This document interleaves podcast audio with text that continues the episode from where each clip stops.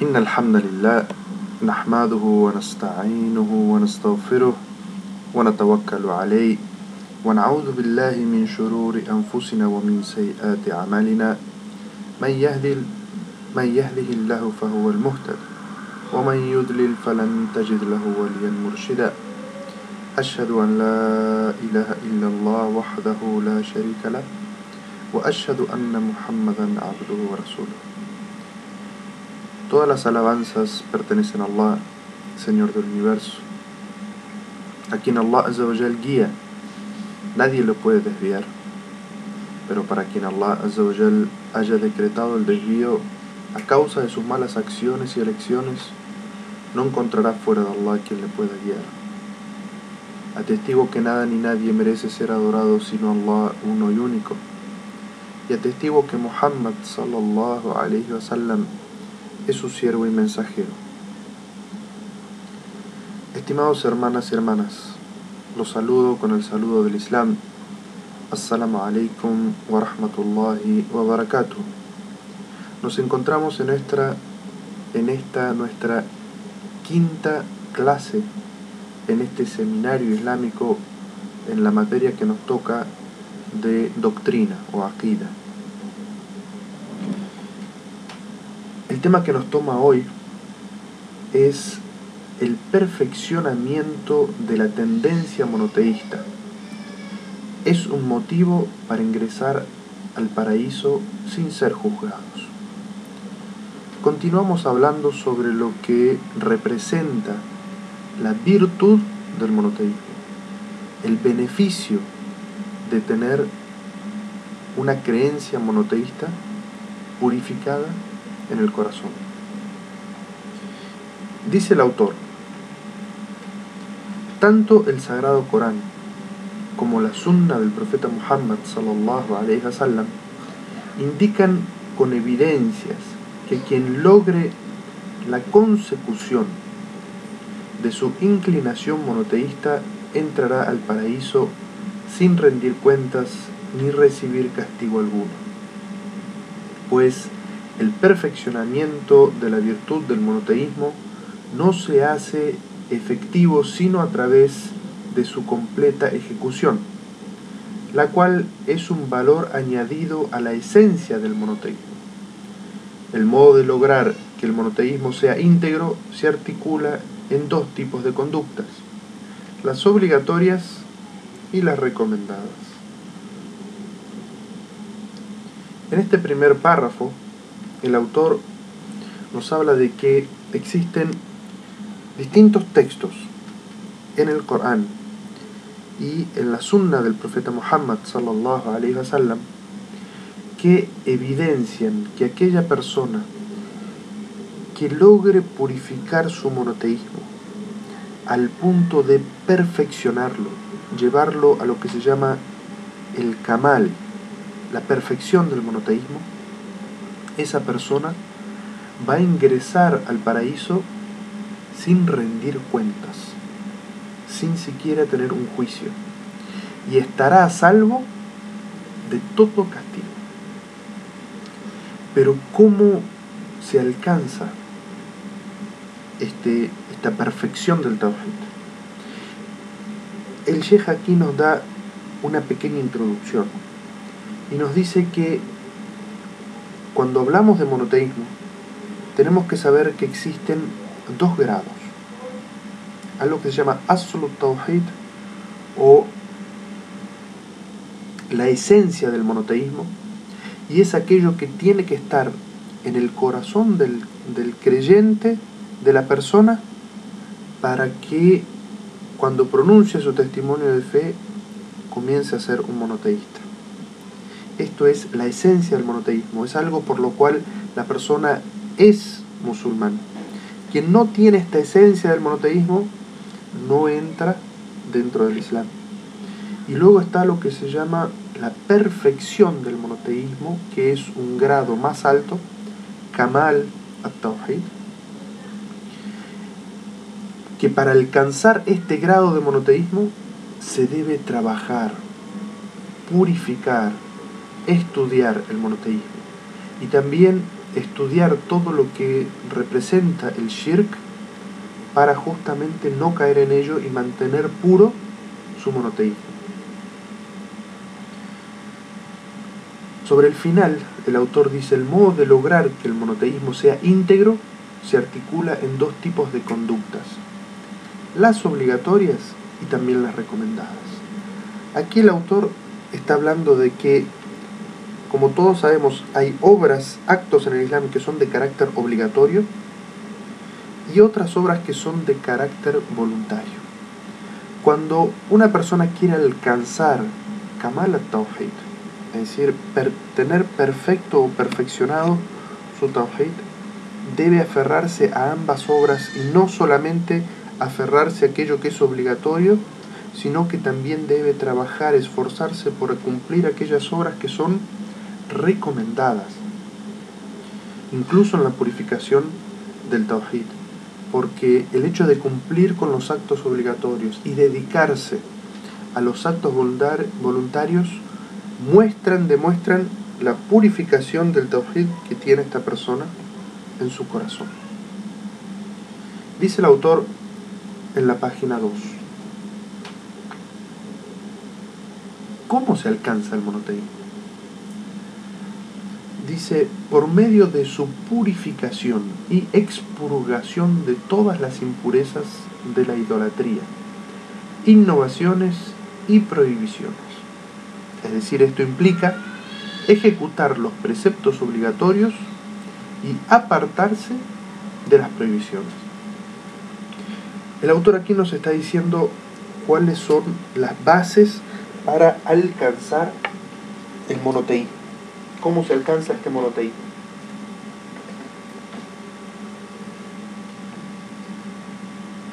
Se alcanza purificando el corazón de toda idolatría. Evidentemente para esto se necesita un estudio, por el cual la persona, a la luz de los versículos del Sagrado Corán y los hadices del profeta Muhammad sallallahu comprenda todo lo que implica el Tawhid. Y también implica un estudio detallado de todo lo que implica y es forma de shirk, porque eso significa la purificación, la expurgación, es decir, sacar, quitar, limpiar del corazón todo sentimiento, todo pensamiento, toda palabra y toda obra que pueda implicar idolatría. Pero este no es el límite. Aquí el autor habla de las impurezas de la idolatría y habla también de las innovaciones y las prohibiciones. Es decir, que para lograr la purificación del tawhid que se encuentra en el corazón el musulmán debe abstenerse de todo lo que implica una innovación en la religión. Porque cuando una persona comete una innovación, sabiendo que esto es una innovación, implica esto decir, primero, que Muhammad no transmitió el mensaje completo, porque una innovación es algo que Muhammad no hizo. Y eso implica decir que Muhammad no cumplió con su misión de hacer llegar el mensaje completo. E implica también que Allah no hizo cumplir la misión al profeta Muhammad sallallahu y que por lo tanto el mensaje de todo aquello que le complace a Allah y aquello que le enoja a Allah no fue hecho llegar a la tierra. Eso es lo que implica una innovación. Y por eso una persona para tener el corazón puro con el Tawhid necesita mantenerse aparte de toda idolatría porque estos conceptos de la innovación que acabamos mencionar van en contra evidentemente de lo que significa un Tawhid puro en el corazón y también las prohibiciones porque aquel corazón que está inundado de Tawhid se mantiene alejado de los actos que son prohibidos. Y el autor dice, esto implica ejecutar los preceptos obligatorios. Es decir, una persona que tiene el tawhid en su corazón debe cumplir con aquellas cosas que son obligatorias. No puede una persona decir yo soy un monoteísta y no reza. o yo soy un monoteísta y no paga el zakat, o yo soy monoteísta, tengo el, el tawhid completo en mi corazón y no ayuna Ramadán, o no se preocupa siquiera por juntar dinero para hacer la peregrinación. Que sea negligente en los actos obligatorios demuestra la debilidad de su tawhid, de la creencia en su corazón en el monoteísmo. Y también, como mencionamos, el segundo punto que es apartarse de las prohibiciones. Cuando una persona no logra apartarse de las prohibiciones, demuestra esto que en su corazón su tawhid no está perfecto ni completo. Dice el autor, luego ingresando en un campo de unas definiciones que ya hemos dado en el nivel 1 y vamos a repetir que son la idolatría mayor y la idolatría menor. Dice el autor, la idolatría mayor es absolutamente contraria al monoteísmo, mientras que la idolatría menor va en contra de su perfeccionamiento completo y obligatorio. ¿Qué quiere decir el autor en esta frase? La idolatría mayor es cuando se dedica un acto de adoración o de devoción a otro que Allah. Y este es un concepto completamente contrario al monoteísmo, porque el monoteísmo implica dedicar todo acto de adoración o de devoción directamente y únicamente a Allah. Por lo tanto, quien comete un acto de idolatría mayor anula su monoteísmo. Y por eso se dice que aquellas personas que cometen actos de idolatría mayor salen fuera de lo que es el círculo del Islam, hasta que renueven y purifiquen su monoteísmo. Mientras que la idolatría menor son actos que no son para complacer a otro que Allah originalmente. Y por eso el profeta sallallahu alaihi wasallam cuando describió la idolatría menor dijo como ejemplo arriá, es decir, hacer algo para hacerse ver. Es decir, hacer un acto de adoración a Allah, pero que no está puro. No es solamente para complacerlo a Allah, sino que también se trata de buscar la reputación o que la gente piense bien de uno a través de ese acto de adoración. Y por eso esta idolatría menor no anula el monoteísmo completamente, sino que anula la perfección, lo completo mínimo que debería tener el monoteísmo en, eh, en el corazón de este creyente. ¿Cuál es la consecuencia de cometer alguno de estos actos. Cuando una persona comete un acto de idolatría mayor y se sale del Islam, todos sus actos que haya hecho los pierde, han sido en vano. Mientras que cuando una persona comete un acto de idolatría menor, el ese acto esa obra que ha realizado en la cual no es completamente sincera para Allah, sino que está inmiscuida ahí una idolatría menor para buscar la complacencia de otro, es esa acción únicamente la que es en vano y es inválida porque Allah no las va a aceptar. ¿Por qué? Porque Allah dice en el Sagrado Corán, Inna Allah la yaghfiru an yushraka wa yaghfiru dhalika liman yasha. No perdona que se le asocie. Y por eso si una persona comete un acto de idolatría mayor, Allah no lo perdona y todas sus buenas obras son en vano. Mientras que un acto de idolatría menor es ese acto el cual es inaceptable para Allah, pero sus otros actos, los cuales los hizo sinceramente para Allah, esos sí son aceptados, inshallah. Hasta aquí el autor nos ha explicado cuál es la consecuencia de la idolatría mayor y menor en las obras. Y cómo afecta la idolatría mayor y menor la fe de una persona. Pasemos a, la a las innovaciones. Dice el autor, por su parte, las innovaciones desprestigian el monoteísmo y objetan su autenticidad. Como dijimos, cuando una persona comete innovaciones, sabiendo que el profeta sallallahu alaihi wasallam no hizo eso y que Allah no lo ordenó, cuando una persona comete esas acciones, desprestigia su monoteísmo, porque lo que está implicando cometer una innovación es que Allah no reveló el mensaje completo y que Muhammad sallallahu alaihi wasallam no enseñó el mensaje de manera completa a la humanidad. Y por eso cometer una innovación desprestigia el tawhid y objeta su autenticidad, porque una persona que tiene el tawhid completo en su corazón sabe que Allah en su perfección reveló el mensaje completo de todo lo que hay bien para la humanidad y advirtió sobre todo lo que hay mal. Y que Muhammad sallallahu enseñó todo aquello que Allah le ordenó que enseñara y advirtió sobre todas aquellas cosas que Allah le ordenó que advirtiera a la gente. Y luego dice el autor, pero ¿cuál es la consecuencia del pecado sobre el monoteísmo?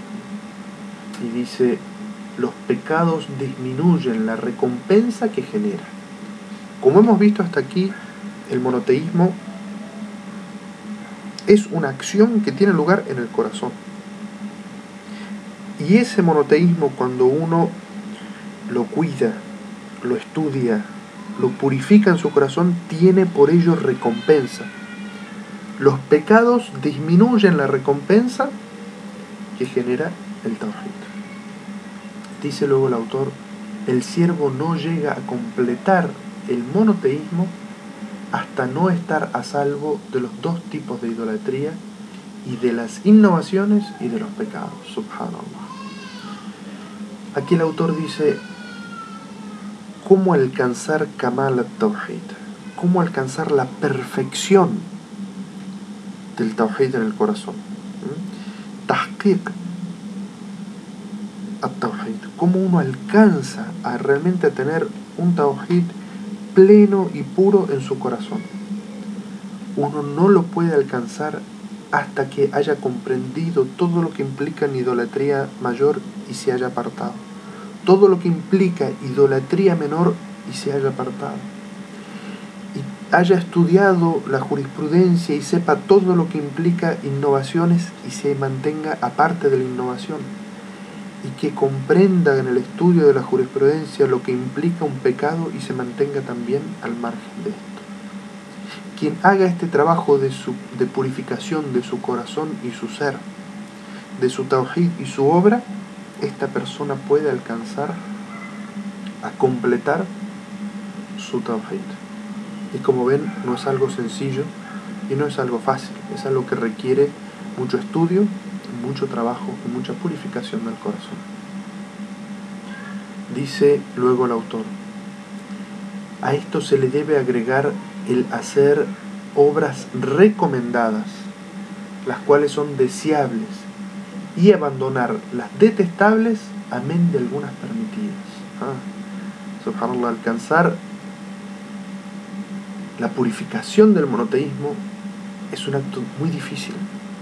No solamente se debe uno apartar de todo acto de idolatría mayor y menor de las innovaciones y de los pecados, sino que para alcanzar ese grado tan alto que todos deberíamos perseguir y buscar, también se deben hacer, además de las acciones obligatorias, realizar acciones recomendadas, aquellas que son de la sunna del profeta sallallahu alaihi wasallam que nos recomendó para purificar nuestro corazón y aumentar nuestra fe.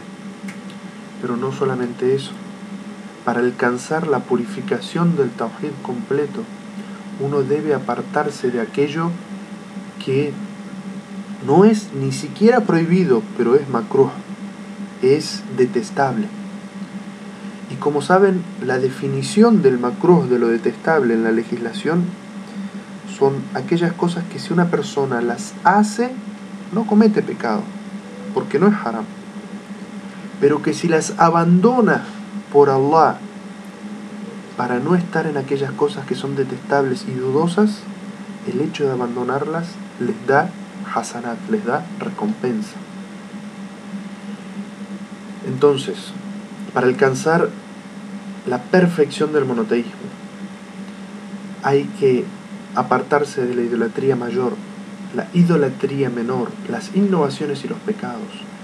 Hay que realizar acciones recomendables y apartarse de aquellas que son detestables. Y además, y además, dice el Sheikh, el autor, dice, abandonar también algunas acciones permitidas. ¿Y esto por qué es? ¿Por qué uno tiene que abandonar cosas que son lícitas y permitidas por Allah? Esto es porque en el, en el camino de purificar el corazón, de purificar el alma, el nafs, el ego, uno debe prohibirle a su alma determinados gustos, para de esa manera saborear la fe de lo que significa apartarse de aquellas cosas que son lícitas. Como les doy un ejemplo, el ayuno voluntario. Fuera de los días de Ramadán, comer y beber durante el día y mantener relaciones sexuales es algo completamente lícito. Pero quien se abstiene de esas cosas por amor a Allah, cosas que son lícitas, ha de obtener por ello una recompensa grandiosa y también el perdón de muchas de sus faltas. Entonces, para alcanzar la perfección del imán, la perfección del monoteísmo, del tawhid en el corazón, ha de trabajarse mucho y esforzarse mucho, porque se debe apartar de toda idolatría mayor y menor, apartarse de las innovaciones, de los pecados. Se deben no solamente realizar los actos obligatorios, sino también los actos recomendados y deseables de la Sharia. También se deben abandonar aquellos actos que no son prohibidos pero son detestables, son macros. Y también luchar contra el ego y el deseo y prohibirse a uno mismo en pos de la educación del ego, prohibirse cosas que son permitidas. Quien haga todo este trabajo es mucho más factible que alcance la perfección de su tawhid. Dice el autor terminando este tema. La esencia de tales actos se traduce en el hecho de que el alma se sienta atraída hacia Allah, de tal modo que si el siervo no tenga nada en su corazón que no sea consagrado a su Señor. Una vez perfeccionado el monoteísmo por medio de todo lo mencionado antes, se da por sentado la plena seguridad y la plena Estas últimas palabras del autor habla sobre que cuando uno va realizando todas estas acciones que hemos mencionado, el alma, el nafs, el ego de la persona se siente atraído hacia Allah. Y un ejemplo de esto son las palabras del profeta Muhammad sallallahu alaihi wasallam que dice: Ninguno de ustedes ha de completar su fe, conseguir la perfección de su fe hasta que sus pasiones coincidan con el mensaje que he traído. Es decir, cuando sus propios gustos coincidan con el gusto de Allah. Un ejemplo de esto es aquellas cosas que son obligatorias. Allah las ama. Cuando nuestro corazón se vuelca a ellas, ama hacer el salah, ama ayunar, ama sacar el dinero del zakat, ama juntar dinero para hacer el hajj y ama el esfuerzo que lleva a hacer el hajj, la peregrinación cuando el corazón ama estas cosas y no las toma como algo pesado, algo difícil que tiene que cumplir y que le cuesta mucho, se está acercando hacia la perfección de la fe. Y de la misma manera, cuando el ego, el nafs, el corazón de una persona, detesta aquellas cosas que Allah ha prohibido y no le cuesta apartarse de ellos, sino que por su naturaleza de, la fe que tiene en su corazón y del tawhid que tiene en su corazón, detesta aquellas cosas que Allah ha prohibido. Quien alcance esto, dice el profeta sallallahu alaihi wasallam, es decir, que sus gustos coinciden con los gustos de la Sharia, alcanza la perfección del imán. Y aquí el Sheikh nos está hablando de ese concepto. Es decir, cuando un alma se siente atraída por aquello que ama Allah, es porque está cerca de la perfección del Tawhid. Y todo lo que tiene el siervo en su corazón lo consagra a Allah, se lo dedica a Allah. Todo acto de adoración, de devoción, de respeto, se lo dedica a Allah y a nadie más. Finalmente dice el autor, una vez perfeccionado el monoteísmo por medio de todo lo mencionado antes, se da por sentado la plena seguridad y la plena guía. Y esto es en referencia a un versículo que mencionamos en nuestra clase anterior, en el cual aquellas personas que perfeccionan, trabajan para perfeccionar su tawhid y alcanzan la perfección del tawhid, tienen el aman, es decir, la seguridad de Allah de su fe en esta vida y en el más allá. Es decir, están en la guía, están en el camino de la guía y obran según la guía. Quien haya perfeccionado su tawhid alcanza estas dos cualidades, estas dos virtudes y qué enorme gracia es poder alcanzarlas. Luego el autor trae un título y dice quiénes son los que logran la consecución completa del monoteísmo, es decir, la perfección de su tawhid, de su monoteísmo. Dice el autor, Allah, altísimo sea, menciona a su profeta Abraham, salam, atribuyéndole notables, notables cualidades que en sí son el propósito para alcanzar el perfeccionamiento del monoteísmo. Dice Allah en el Sagrado Corán. Por cierto que Abraham reunía en sí todas las virtudes, era una umma, una comunidad.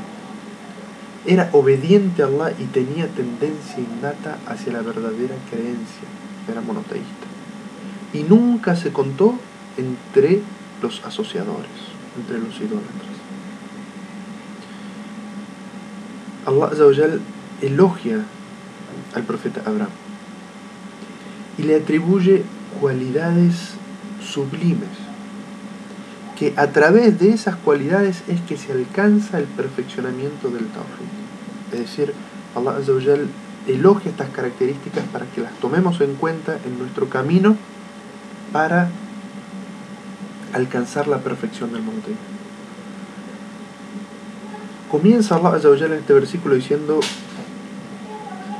por cierto que Abraham era una umma, era una comunidad completa porque reunía un montón de buenas virtudes.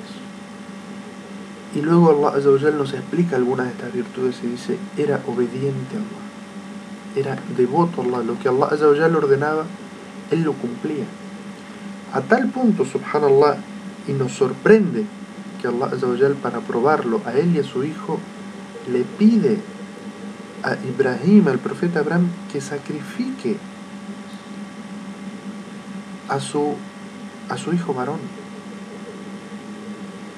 Y Abraham, como nos menciona la historia del Sagrado Corán, tenía una relación muy cercana con su hijo. Habían construido juntos las paredes de la Kaaba, la casa para adorar a Allah, para llamar a toda la gente a hacer la peregrinación, es decir, su hijo era un creyente y él lo amaba tanto por ser su hijo como por ser un creyente. Y Allah le pide que lo sacrifique y Abraham que tiene esta relación tan cercana con su hijo, le dice, hijo mío, he visto en un sueño que te sacrifico, que te corto el cuello. Y ambos, Abraham y su hijo Ismael, sabían que los sueños de los profetas son parte de la revelación, son verdad y que deben llevarse a cabo. Entonces el hijo confiado en el mensaje de su padre, confiado en la justicia de Allah y que Allah no le va a pedir nada que no sea justo y verdadero, le dice a su padre, oh padre, haz lo que te ha sido ordenado, me encontrarás, inshallah, entre los creyentes, entre los pacientes.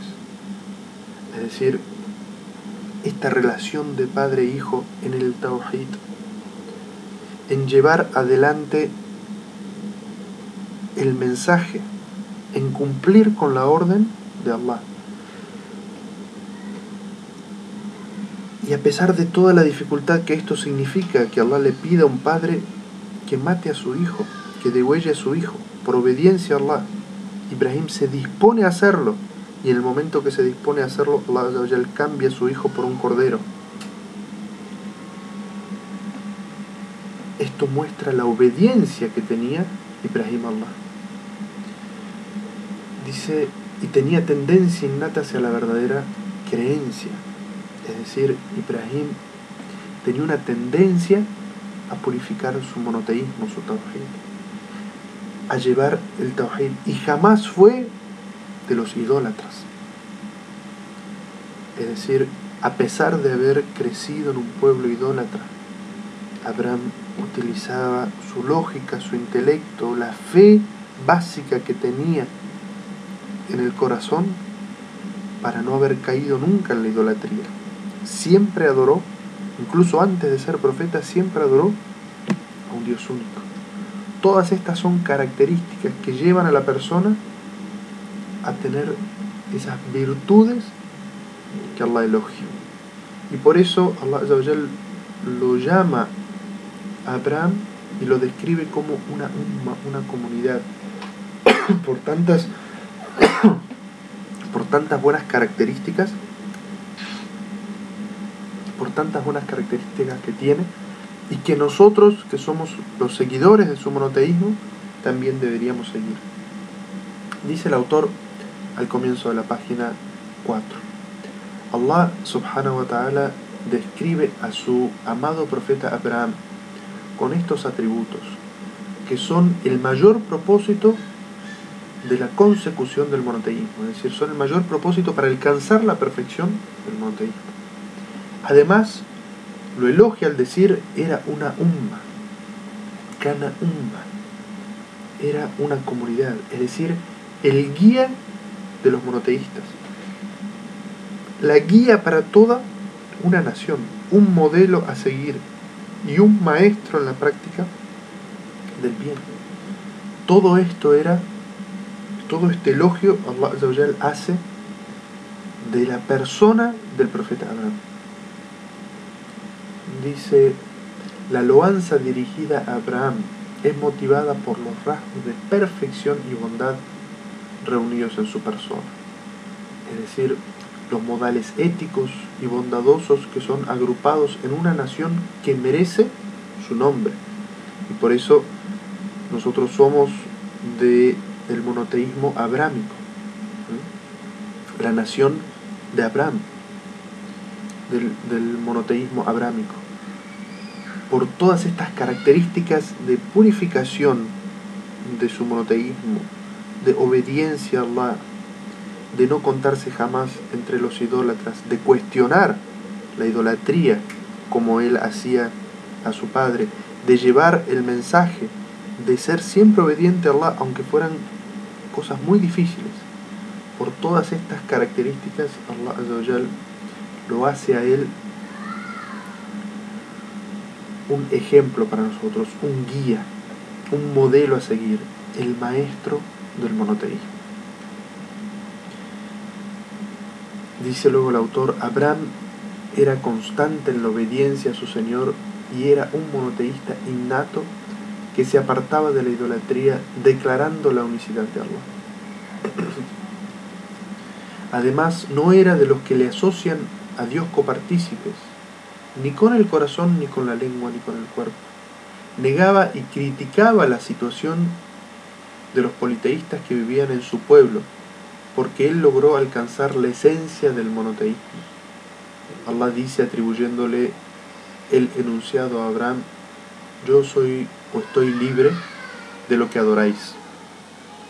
Aquí el autor nos llama la atención sobre distintos aspectos de la historia de Abraham. Primero, que Abraham desde muy joven cuestionaba el politeísmo de su pueblo y utilizaba todas las técnicas para hacer reflexionar a la gente de su pueblo. Él los criticaba por adorar ídolos. Los hacía reflexionar. Cierta vez llegó al límite de que cuando su pueblo había salido de la ciudad para llevar adelante un festival en el cual adoraban a sus ídolos, veneraban a sus ídolos, él se quedó en la ciudad y fue donde estaban los ídolos. Y entre esos ídolos había un ídolo grande y otros ídolos más pequeños. Y agarró un hacha y rompió a pedazos unos ídolos pequeños y colgó el hacha en el ídolo más grande. Entonces cuando la gente del pueblo de Abraham vuelve al pueblo y se encuentra a sus ídolos destrozados, dicen, acá había una persona que criticaba a nuestros ídolos, ese es Abraham, vamos a preguntarle por qué ha hecho esto.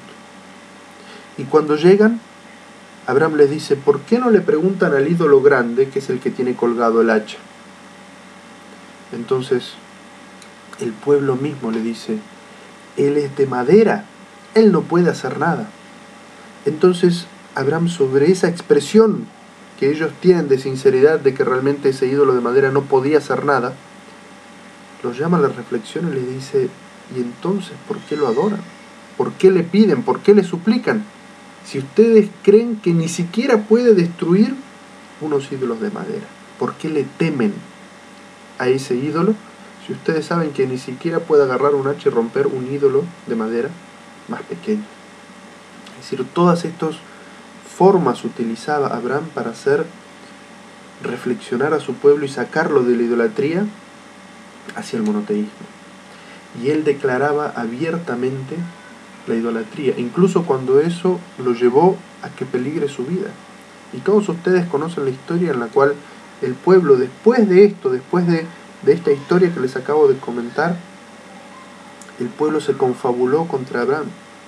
Indignado, prendieron una enorme hoguera y decidieron arrojarlo a la hoguera. Pero Allah protegió a su profeta amado y le ordenó al fuego cuando lo estaban tirando. Le dijo, sé frío y calmo para mi amado Abraham. Y el fuego no lo quemó.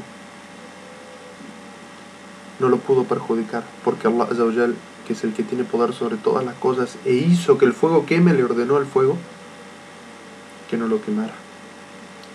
Pero así y todo, Abraham, a pesar de que esto podía poner en peligro su seguridad, seguía llamando a su pueblo a la reflexión para que, adorar, para que adoraran únicamente a Allah y abandonaran la idolatría. Abraham, él, por trabajar tanto su tawhid y trabajar tanto por el tawhid, es que Allah lo elogia de esta manera y dice Él es el padre del monoteísmo.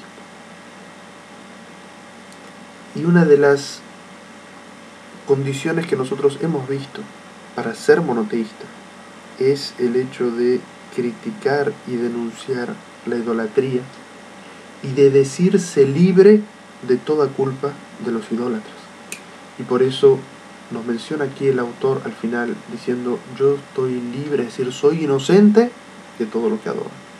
Yo puedo pertenecer a vuestro pueblo, pero yo soy inocente, estoy completamente por fuera, libre de lo que ustedes adoran y de todo lo que implica la obediencia que ustedes tienen a sus ídolos.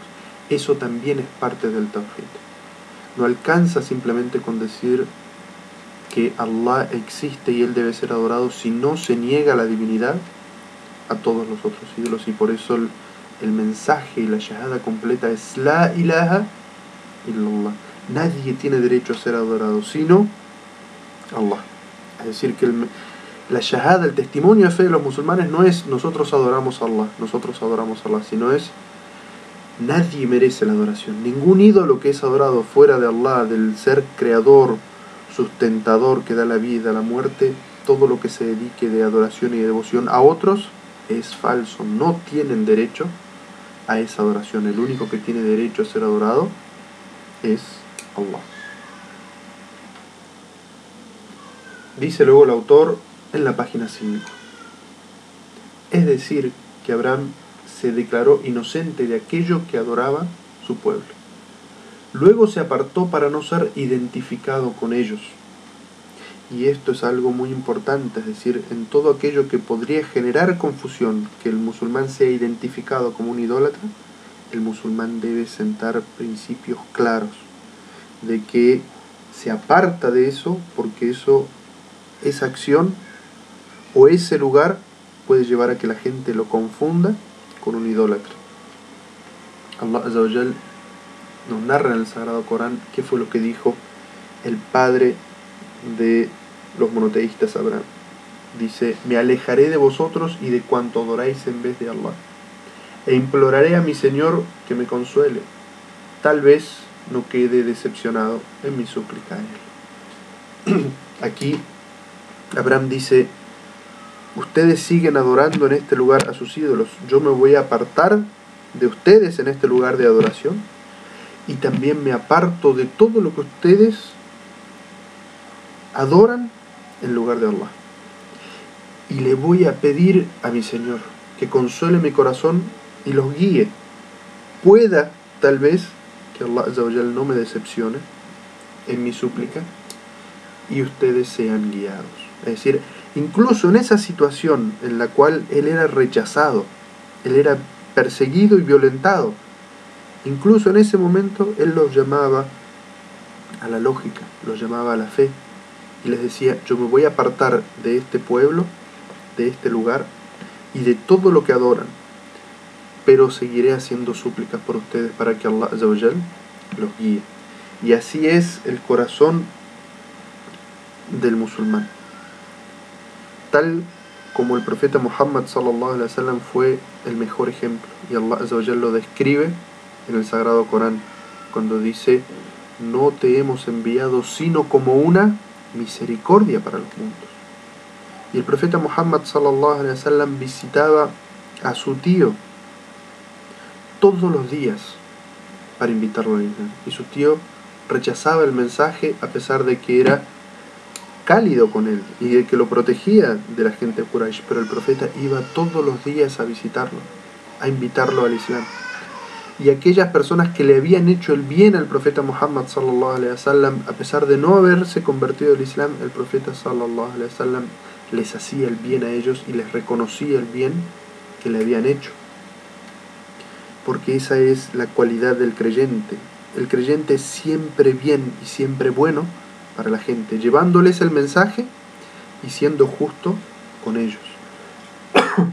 y siempre pidiendo a Allah por la guía de la gente. Tal como una vez vinieron al profeta sallallahu alaihi wasallam y le dijeron, mensajero de Allah, invoca la maldición de Allah sobre fulano y sobre fulano. Y el profeta sallallahu alaihi wasallam les dijo, yo no fui enviado para invocar la maldición, sino que fui enviada como misericordia. Y esa debe ser nuestra actitud hacia la gente, la de llamarlos al bien. Y si no responden, porque el hecho de que respondan no está en nuestra mano. Incluso al profeta sallallahu alaihi wasallam cuando murió su tío y estaba desconsolado, Allah azawajal le dice, tú no puedes guiar a quien tú quieras. Es Allah azawajal quien guía a quien quiera. Al profeta sallallahu alaihi wasallam y a los musulmanes les corresponde el balagh, hacer llegar el mensaje. Pero si la gente ha de creer o no ha de creer, eso no está en nuestras manos. Pero siempre le debemos a la gente, por obediencia a Allah y por hacer llegar el mensaje de Muhammad sallallahu alaihi wasallam, el mensaje del monoteísmo, debemos hacer súplicas por la gente para que Allah los guíe. Y esa es una súplica que siempre podemos hacer por ellos mientras estén con vida, que Allah los guíe y mostrarles el camino del monoteísmo. Dice luego el autor, esta es la consecución, es decir, la perfección del monoteísmo. Por eso Allah nos ordena seguir los pasos del profeta Abraham. Dice Allah en el Sagrado Corán, por cierto que tenéis en Abraham y en los creyentes que le siguieron un hermoso ejemplo.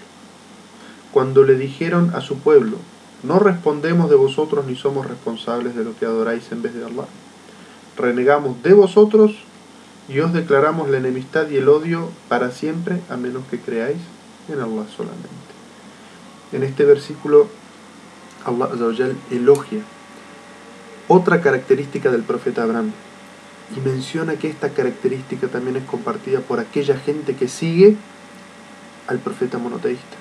Y por eso dice, por cierto que tenéis en Abraham y en los creyentes que le siguieron un hermoso ejemplo. Es decir, un ejemplo válido para seguir. ¿Qué es lo que dice? No respondemos de vosotros, es decir, no somos responsables de, de los actos de adoración que ustedes están haciendo al adorar esos ídolos, ni somos responsables de lo que adoran en lugar de Allah. Es decir, estamos libres, somos inocentes, no tenemos nada que ver ni con sus actos de adoración ni con sus ídolos.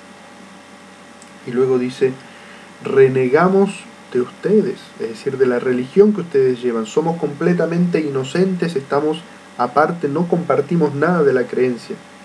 Y declaramos la enemistad a esa creencia de la idolatría para siempre.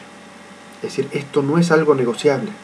La idolatría no es algo que en algún momento aceptamos y en otro momento rechazamos por conveniencia, no. El monoteísmo, el monoteísta rechaza la idolatría para siempre, hasta que la gente se avenga a creer en Allah.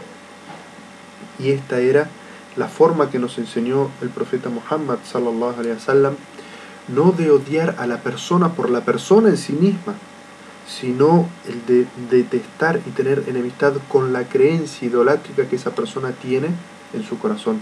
La detestamos y estamos enemistados para siempre y en ningún momento por un beneficio mundano nos, nos amigamos con la idolatría que tiene esa persona y la eh, elogiamos de alguna manera. No siempre somos críticos de la, eh, de la idolatría y de lo que es adorado fuera de Allah.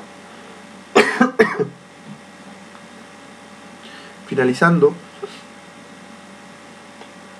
el autor dice en la página 6, en otro contexto, Allah describe a los creyentes habitantes del paraíso y los elogia con las mejores cualidades y virtudes, diciendo de ellos, en verdad, los que están estremecidos por temor de su Señor. Es decir, y dice en otro versículo, esos que creen en los signos de su Señor. Es decir, que creen en sus signos tanto los universales como los referentes a la ley coránica, confiriéndoles a sus buenas obras un tinte de sinceridad, o sea, la plena seguridad de ser resguardados de la idolatría, sea esta poca o mucho, o mucha, menor o mayor. En estos dos versículos, el autor nos llama la atención sobre características de aquella persona que, que tiene el tawhid purificado. La primera es de que tiene temor de Allah, tiene taqwa, tiene khawf de Allah, es decir, tiene temor, santo temor, temor devocional de su Señor. Y además cree, tiene yaqeen, tiene imán en los signos de Allah. Y los signos de Allah implican dos cosas. Primero, los signos en la creación indican la existencia de Allah y la unicidad de Allah y el poder absoluto de Allah. Todos estos signos en la creación, el creyente que tiene el monoteísmo purificado en su corazón, los toma como que son signos de su Señor. Y también los signos en la legislación, es decir, todo aquello que se encuentra en el mensaje que nos llama a hacer algo obligatoriamente, cree en ello y lo hace. Y aquellos versículos que nos prohíben hacer cosas, creemos en ello y nos apartamos de ello. Todo eso son características de aquella persona que tiene la fe completa o el tawhid purificado. Dice Allah en otro versículo y que no asocian a otros con su Señor. Estas personas le declaran la absoluta unicidad a Allah y saben con certeza que no hay otra divinidad excepto Él, el único y Señor absoluto. Esta es otra de las características de aquellas personas que tienen el Tawhid purificado y es que no caen en actos de idolatría, mayor o menor. de ninguna manera. Y esto es evidentemente basado en un conocimiento y en una luz que Allah les concede de entender y de aprender qué es el, eh, el tawhid y qué es la idolatría para no caer en ella. Finalmente nos dice el autor, quien se encuentre en este estado habrá alcanzado el propósito de la consecución, la perfección del monoteísmo que lleva al paraíso sin rendir cuentas. Es decir, quien tenga todas estas características que hemos mencionado hasta aquí, eh, va por el camino de alcanzar la perfección del monoteísmo. Y quien alcance la perfección del monoteísmo entrará al paraíso sin juicio, sin rendir cuenta de sus obras, porque su obra de haber purificado el Tawhid es tan grande que no hace falta juzgarlo por las otras obras que pueda haber hecho. Dice, es de notar, por otra parte,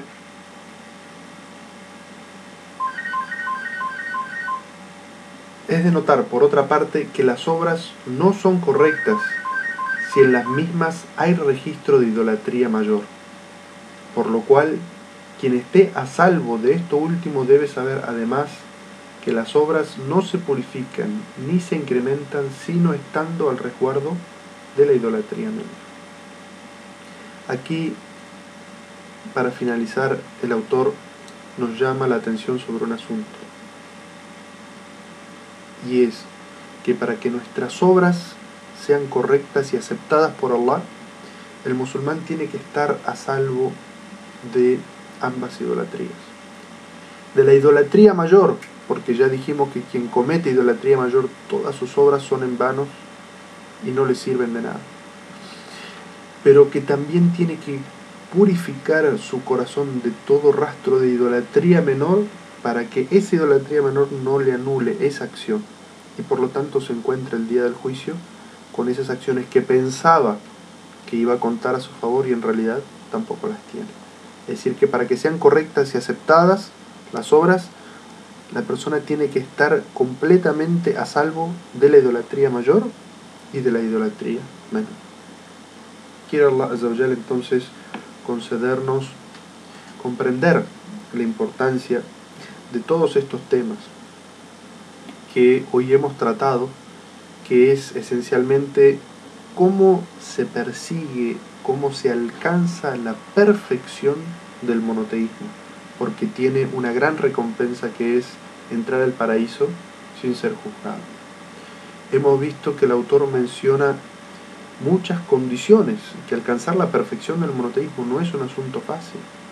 Uno debe estar apartado de la idolatría mayor y menor, de las innovaciones, de las prohibiciones, cumplir con los actos eh, obligatorios, apartarse de los actos prohibidos, apartarse también en alguna medida de los actos eh, no recomendados o detestables como son los macros y además prohibirle a su alma, a su ego, algunos asuntos que son perfectamente lícitos, todo esto en pro de purificar su imán y de purificar su tawhid. Quiere Allah Azzawajal concedernos aprender el ejemplo del profeta Abraham y del profeta Muhammad sallallahu alayhi wa sallam, para alcanzar todas estas cualidades y virtudes que Allah Azza tanto elogió en el Sagrado Corán. Ya se está eh, agotando nuestro tiempo, creo que no queda tiempo para eh, preguntas, así que quienes tengan alguna pregunta pueden enviarlas al foro o a mi email personal. Pido a Allah Azza que nos conceda beneficiarnos de todo este conocimiento que nos aumente nuestras buenas acciones por ello, que nos, nos perdone nuestros pecados, que nos conceda purificar nuestro monoteísmo y los saludo con el saludo del Islam. Assalamu alaikum wa rahmatullahi wa barakatuh.